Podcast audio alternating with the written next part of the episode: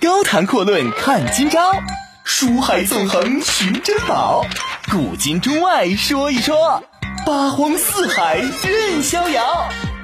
博南脱口秀就说不一样的事儿。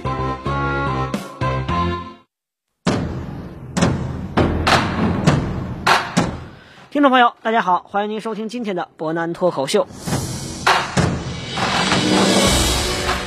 那么今天呢，伯南将接着跟大家啊讲一讲袁崇焕的故事。我们说袁崇焕呢，本人确实是在宁远之战当中立了大功，但是呢，这个所谓的大功并没有能够被朝廷所看得起。原因很简单，你只不过是一个违抗将令的小小的武将而已，你没有任何资格登上大雅之堂去接受皇帝的赏赐。天启六年，公元的一六二六年十月，袁崇焕呢专门派了一个代表团。这个代表团呢，当时就来到了沈阳，就是当时所谓的盛京。来这儿的目的呢非常简单，同样也是极其具有挑衅的目的，就是吊丧，同时祝贺皇太极新登大汗之位。如果您了解历史的话，就会知道一点啊，袁崇焕呢，虽然说在宁远人民的心中留下了自己的光辉形象，但是在史料上，宁远战役之后的袁崇焕过得是非常非常惨的，战绩呢没人认可，也没有任何封赏，所有的功劳都被九千岁魏忠贤给抢走了，可以说呢是孤苦伶仃，悲惨世界。可以说呀。这些史书呢，很多时候大概呢是没有经过一个很严格的考究。虽然说九千岁魏忠贤确实是在某种程度上剥夺了袁崇焕很多的功劳，但是。根据明史以及相关其他史料的记载，在宁远胜利之后的几天里边，袁崇焕也确实得到了天启皇帝的表扬。兵部尚书王永光跟袁崇焕的关系很不好，也大发感慨，说是八年来贼使一错，乃知中国而有人矣。总而言之，一句话，捷报传来之下，可以说呢是举国欢腾，没有一个不高兴的。但是这个时候也确实有一个人怎么着都蹦跶不起来。这一位就是之前我们所讲的丢下袁崇焕也丢下了宁远，非得要逃跑的这位高帝高先生。高先生呢，可以说确实是不太争气，不争气到什么程度？就连这些阉党都不愿意保他。于是呢，高先生在袁崇焕取得大胜之后，被干净利落的革职剃头，直接回家里边了。除了口头表扬之外呀，我们说明朝呢也确实对袁崇焕比较实在。正月底打胜，二月初就提职，先呢是督察院兼右都御史，随后又加封辽东巡抚，然后是兵部右侍郎。可以说两个月里边，从一个处级的干部直接提到了副部级，相当的晋升速度。下呢，自然也没有白干啊，包括像满贵啊、赵帅教、左辅朱梅、祖大寿这些人，全都升了官，就连他的老师孙承宗也跟着一块儿论功行赏了。当然，毫无疑问，领导的功劳是绝对少不了的。比如说，此时号称九千岁的魏忠贤，虽然说呢没顾着打仗，但是整天没事有事儿就得阴点人，相当辛苦啊，也得给点赏赐不可。总而言之，经过这一仗之后呢，袁崇焕算是出了头了。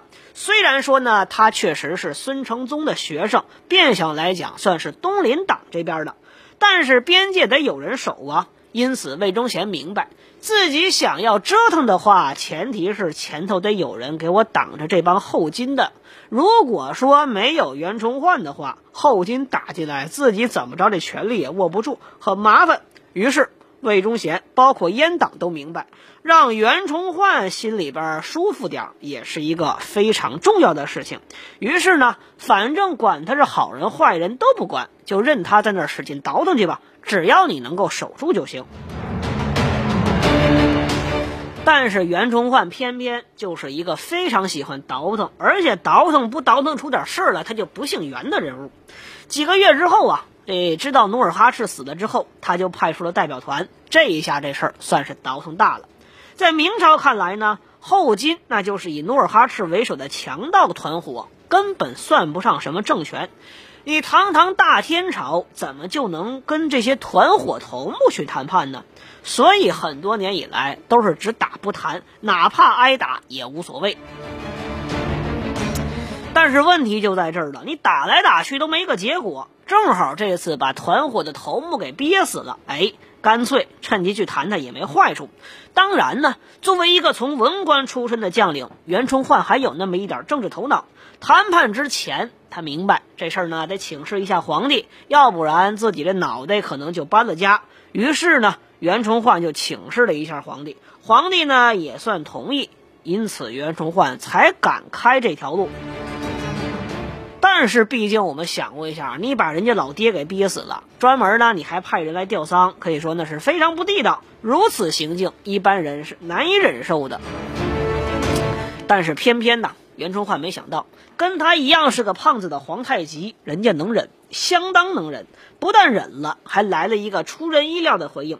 他用最高的标准接待了袁崇焕的使者，好吃好喝好招待。而且还专门搞了一个阅兵式，让他们玩了一个多月。临走的时候还送了几匹马、几十只羊，热情地向自己的杀父仇人的使者微笑挥手告别。袁崇焕可能这个时候不太明白，一个远远比努尔哈赤更为可怕的敌人就此出现了。我们都说呀，一个懂得暴力的人是强壮的。一个懂得克制暴力的人才是真正强大的。在下次战争到来之前，必须和平。这一点呢，就是袁崇焕以及皇太极的真实想法。当然，袁崇焕也绝非善类啊。对于这次谈判呢，他还是在给皇帝的报告之中做了充分的解释。奴子之好与奴子情景，我已备得，夫妇尚求也。意思就是说呀，这努尔哈赤的死啊，他儿子的情况我都知道了，我还有什么要求呢？谈来谈去，总而言之就谈出个这么个玩意儿啊！我们说谈判还得继续谈。第二年天启七年的正月，皇太极呢又派人过来了。可这一次这人明显不太上道。谈判书上面呢还签专门的附了一篇文章，当年他爹写的七大恨。但是你要说皇太极有多恨，似乎也说不上，因为就在所谓的七大恨后边，他列上了谈判条件，比如说我要多少金银财宝，比如说我要多少肥沃土地，说白了，想趁这机会多要点东西而已。袁崇焕又发挥了自己的幽默感，他在回信当中很有耐心的逐条批驳了努尔哈赤的著作，同时表示我要拒绝一切你的要求。这意思就是说呀。虽然你爹死得很憋屈，我表示同情，但是你爹属于自找的，谁让他没事闲的来打我呢？我跟他说了，六万人我不嫌多，不够死的，他不听，非得把自己给憋屈死在这儿了。我表示很同情，但是死人的账我绝对不买。这又过一个月，皇太极明显玩上瘾了，他又开始来信，而且呢，他竟然把袁崇焕批驳七大恨的理由又逐条给批判了一番。当然呢，正事儿也没忘了谈。他这次的胃口呢小了点儿，要的东西减半了。文字游戏啊，玩一玩是可以的，但是具体的活总得干。这一点之上呢，皇太极表现的是相当不错。就在给袁崇焕发信的同时，他又发动了新的进攻，目标并不是大明，而是朝鲜。天启七年的正月初八，阿敏呢出征朝鲜。朝鲜军呢表现的一如既往，在万历战争当中一样的稳定，稳定到什么程度？一如既往的不禁打，一个月之后平壤就玩完了。再过一个月，朝鲜国王就签署了结盟书，表示愿意服从后金。对于朝鲜的实现呢，明朝是非常不高兴的，但是不高兴也没办法，毕竟呢现在已经跟万历时代没法比了。好歹张居正人家一条鞭法呢，还给国家攒了不少银子，而现在呢，已经是到处拉下斗大亏空，拆了龙墙，连西墙也补不了的情况，怎么办呢？家里穷，没法拉兄弟一把实现，干脆啊，兄弟就闷着吧，实现就实现了吧。我们说皇太极呀，你一边谈判呢，一边玩这种事儿，确实呢不太地道。但是呢，这种事儿过分归过分。袁崇焕也没辙，只能是在往来书信当中愤怒地谴责了对方的情境，痛斥一下皇太极：“你压根儿就没有任何谈判的诚意。”话虽这么说，袁崇焕这胖子也没闲着。他每天呢晃动着自己肥硕的身躯，接着忙着垒船头。我们说为什么这个时候垒砖头呢？因为自打宁远战役结束之后，他就开始修墙了。毕竟宁远在这场战斗当中被打得很惨，赶紧把打坏的重砌一下，没坏的加固一下。他顺道呢还拉了几万民工，直接到了锦州，抢工期抓进度。短短几个月，这锦州城呢再次变成了坚城一座。除此之外，他还顺带着之前把这个放弃的大凌河呀、前屯啊、中后所呀、右后所呀，全都一块给占了。所谓的关宁防线，在袁崇焕的手里边再次重现恢复。那，光修墙不够，他还要恶心恶心皇太极。怎么恶心呢？这一次，袁崇焕召集大量农民，只要来人就分地，我一分钱都不要，白送。开始大规模的屯田，累积军粮。一边谈判一边干这种事儿，可以说实在是太让人觉得过意不去了。于是，在往来的文书当中，皇太极又反过来痛斥了一下对方的行径，他要训斥袁崇焕，说你压根儿就没有谈判的诚意。于是我们说呢，在这两个人你来我往的谈判当中，这一年又一年的时间又过去了。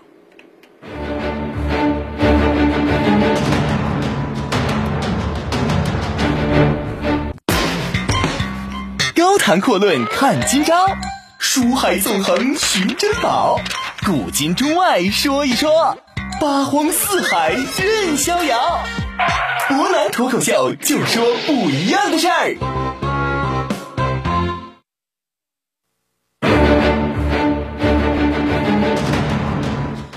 各位，欢迎回来！您现在正在收听的是博南脱口秀。我们刚刚提到啊，就在这两个人你来我往的写信过程当中啊，这到了天启七年，公元的一六二七年五月，对皇太极来说呢，老头子这边的身后事办完了，朝鲜呢也打下来了；对袁崇焕来说，锦州这边修起来了，防线也恢复了，屯田屯的差不多了，双方都满意了，怎么办呢？那解决矛盾的唯一方法，此时就出现了，干脆就要拉开架势，往死里打了。天启七年啊，这是五月六号，当然是农历了。皇太极呢率领六万大军，这个数字实际上不是特别吉利，跟他爹当年玩完的那一仗是完全一样的。从沈阳出发进攻锦州，所谓历史上比较著名的宁锦之战就此拉开了序幕。其实此时助战呢，这个事儿并非是皇太极的本意。老头子才没了几个月，遗产分割追悼会刚刚完事儿，朝鲜这边呢又打了一出，可以说呢，此时已经是比较疲惫了，并不是一个进攻的好时机。但没办法，对游牧民族来说呀，有一个关键问题是不打不行了，家里边开始闹荒灾了，不打粮食和钱都要没了。天启七年，辽东这边呢受了天灾，皇太极和袁崇焕都遭了灾。但是我们说呢，袁崇焕这边由于常年的囤粮，变相还过得去。虽然说紧缺粮食吧，但是袁崇焕还想了一个招，去关内调粮，补充军需。而为了解决粮食问题，皇太极这边呢没办法，必须得去关内抢粮来补充军需。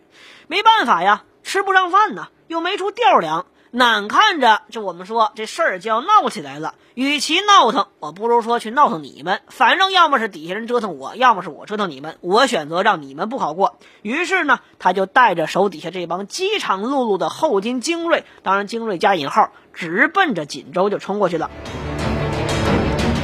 实际上，对于皇太极的这个打算呢，袁崇焕这边是有思想准备的。所以呢，他擦亮了大炮，备齐了炮弹，静静等待着后金抢粮队的到来。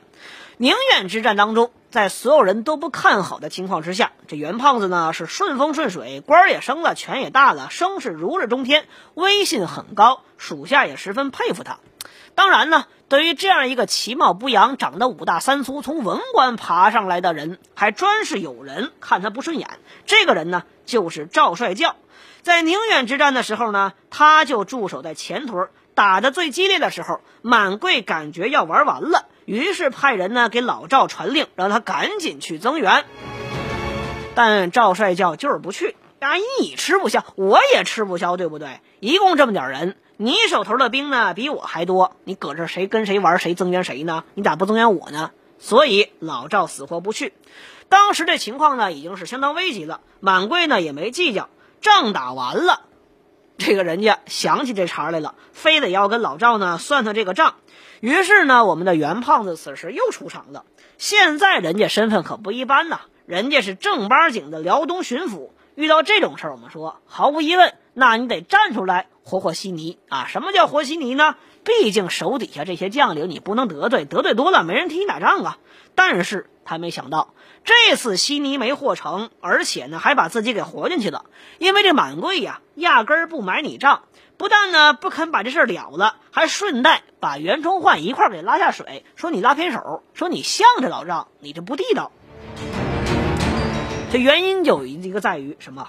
这宁远之战之前呢，满贵呢是宁远总兵，袁崇焕呢是宁前道。按级别来说，这满贵的级别可是比袁崇焕要高的。但是明朝有明文规定，以文治武这样一个惯例，所以袁崇焕的实际地位要高于满贵。说白了，这俩人呢是边上边下，谁也节制不了谁。战后呢，满贵升到了右都督，袁崇焕是兵部侍郎兼辽东巡抚。按纯粹的级别，这袁崇焕依然是比不过满贵，但是论地位，他又比满贵高，所以所以说这件事儿相当处理起来呢是比较麻烦的一个情况。要知道啊，人满贵呢光打仗就足足打了二三十年，人家是真正的砍人头攒钱，一个人头五十两。袁崇焕此时此刻还在考进士呢。而且他级别一直比袁崇焕高，现在又是一个正一品的武官，你个三品的小文官，我服你管我就不错了，你瞎搅和什么搅和在这儿啊？而且满贵这个人吧，本身是出身蒙古，为人直爽，毫不虚伪。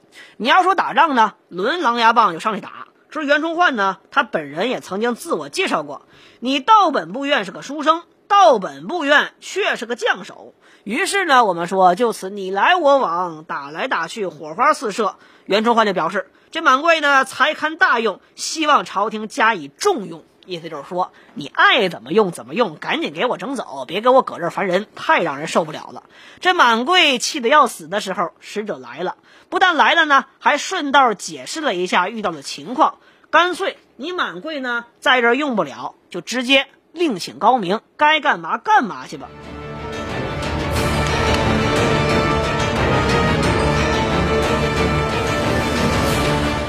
所以，我们说呀，对于满贵来说，他的遭遇呢，令人觉得特别不舒服。于是呢，我们说这场活来活去的大稀泥之后，双方呢可以说都算是有了一点影响。但是，至少呢，对袁崇焕来说，他并没有想到他一生的命运。总是在不经意间要撒下几颗钉子，而这个钉子很可能在他注意不到的时候就钉到他的身上。原因在于啊，袁崇焕的上司新任辽东都师王之臣那边也知道这个情况。王之成也是文官出身，本意呢也是活过稀泥，呃，拉倒了，觉得这事儿就过去算了。但是王都师干脆呢发现一个问题：袁崇焕被教训之后，袁大人受不了。一下就说干脆我不干了，我要退休。干脆你们谁爱干谁干，这事儿我撂挑子。反正努尔哈赤不是我打死的，也不知道谁开那一炮，你们大可以说跟我袁崇焕没关系。我走，你们打好不好？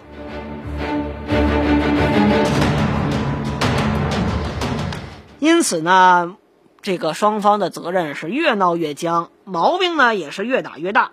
但是这个时候，袁崇焕后来琢磨了琢磨，干脆啊，我们呢也别互相掰黑锅了。你背来背去呢，这个事儿也没有办法真正能够有一个定论。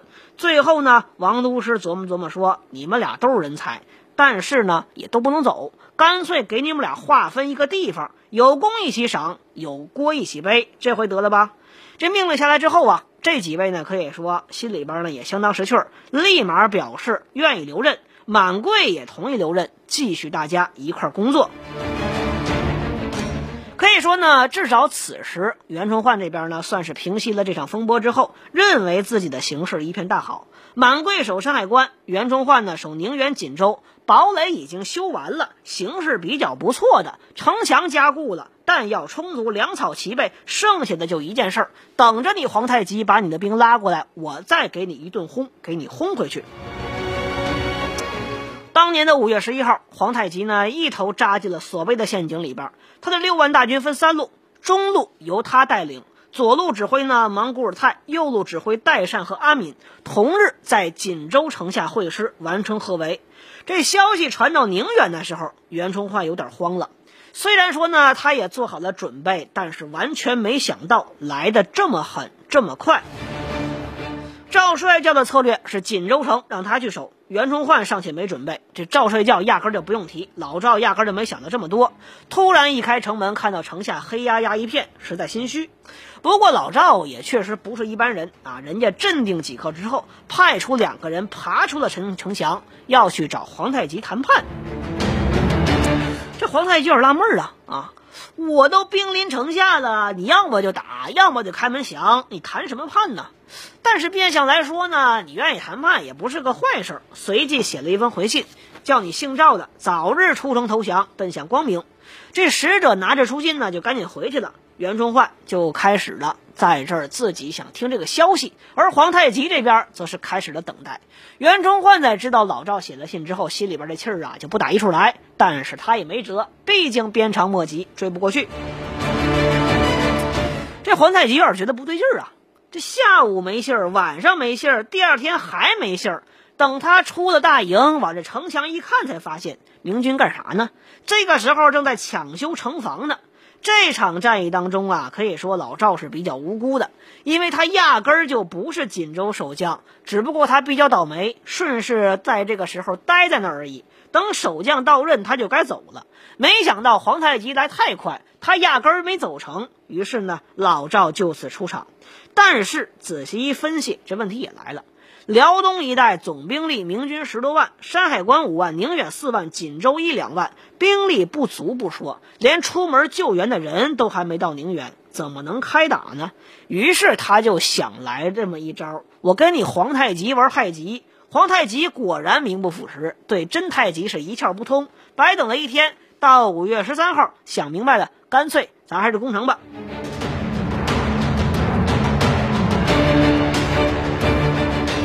我们说呀，六万后金军很快呢是集结完毕，锣鼓喧天，鞭炮齐鸣，军旗招展，人山人海，就等待着皇太极的命令。到皇太极往城下这么一站，往城头这么一看，突然心里边生出一点不好的预感。到底什么预感呢？皇太极这仗还打不打呢？啊，如果你想知道的话，那么欢迎下周一的时间，我们接着一起唠一唠袁崇焕和皇太极的故事。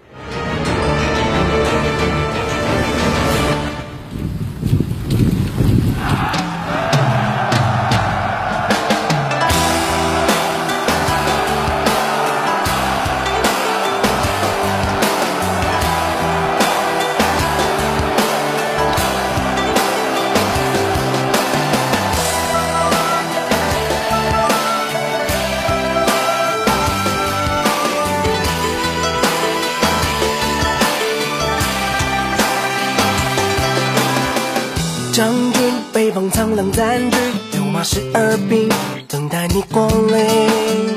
无情诉说英勇事迹，败军向南人北方里。家乡在南美的远方，期望在身上，梦想在流浪。肩上剩下的能量，还能撑到什么地方？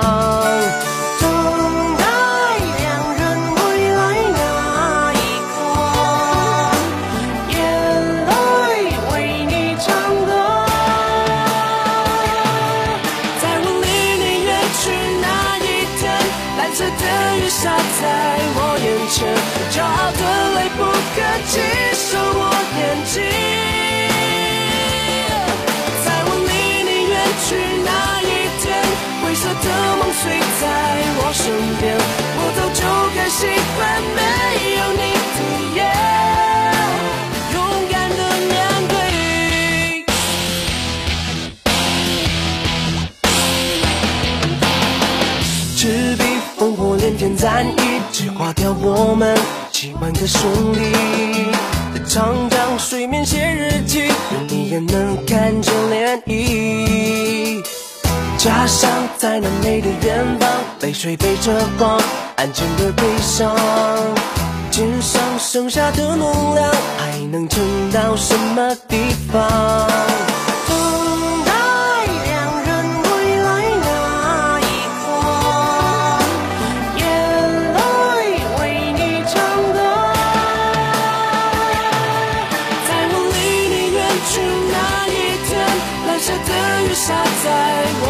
骄傲的泪不敢弃守我眼睛。